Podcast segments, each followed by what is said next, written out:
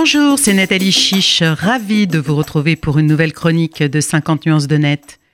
Cette semaine, j'ai souhaité revenir sur l'identité numérique suite à la création d'une nouvelle mission d'information à l'Assemblée nationale sur cette question ô combien prioritaire pour définir un dispositif le plus proche des usages et des besoins des citoyens français.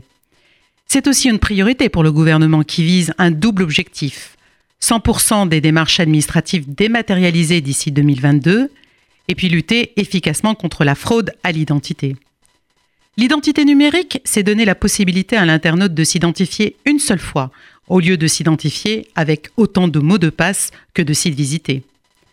Actuellement, le dispositif existant, France Connect, permet à l'internaute de s'identifier sur un service public en ligne par l'intermédiaire d'un compte déjà existant auprès des fournisseurs d'identité de France Connect que sont les impôts, l'assurance maladie, la poste ou l'opérateur Orange. Mais ces fournisseurs d'identité de France Connect sont d'un niveau de sécurité faible.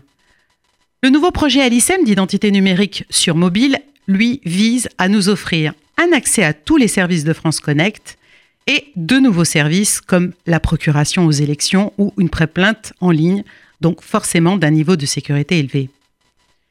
Pour ce faire, l'internaute devra s'identifier via la reconnaissance faciale de son mobile en mode selfie pour prouver qu'il est bien le titulaire légitime de son titre d'identité, malheureusement que sur l'Android de Google, pas encore sur Apple. Nul doute que c'est à notre état de droit de certifier les identités, même sur Internet.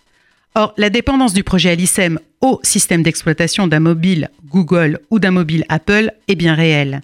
Pire, Google a de fait un droit de vie ou de mort sur notre compte s'il envisage de désinstaller l'application Alicem sur son Android. De même, Apple peut décider demain de proposer son propre dispositif d'identité numérique en utilisant ses fonctionnalités Touch ID, les empreintes digitales, ou Face ID, la reconnaissance faciale, déjà configurée dans le mobile Apple. Ainsi, Google et Apple pourraient sans difficulté récupérer cette prérogative régalienne à leur seul profit. Alors, reste à savoir jusqu'à quand et jusqu'où le gouvernement français continuera-t-il d'accepter la mainmise d'acteurs privés et étrangers via leur système d'exploitation sur nos téléphones mobiles, faute de disposer d'un OS souverain en France.